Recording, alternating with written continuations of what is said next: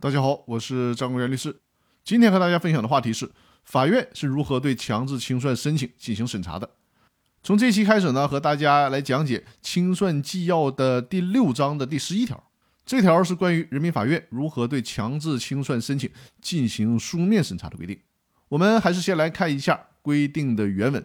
第十一条，人民法院决定不召开听证会的，应当及时通知申请人和被申请人。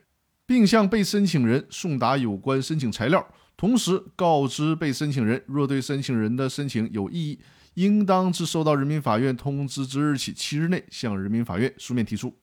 通过这条规定，我们可以了解到，被申请人在收到法院送达的通知书和相关申请材料之后呢，应该立即准备答辩意见，并附上相关的证据材料，在规定的七天的期限以内提交法院，否则的话。被申请人将丧失对申请提出异议的权利，并且呢承担对其不利的法律后果。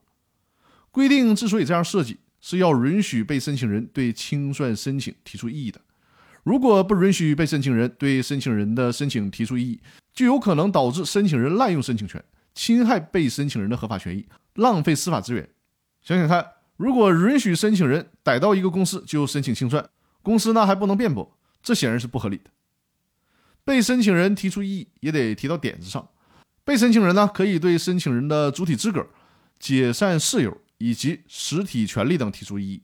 如果申请人真的有理，就可以通过司法救济的途径保护自身的权益。那以上就是本期和大家分享的内容，感谢各位的收听。更多内容我们下期继续，谢谢大家。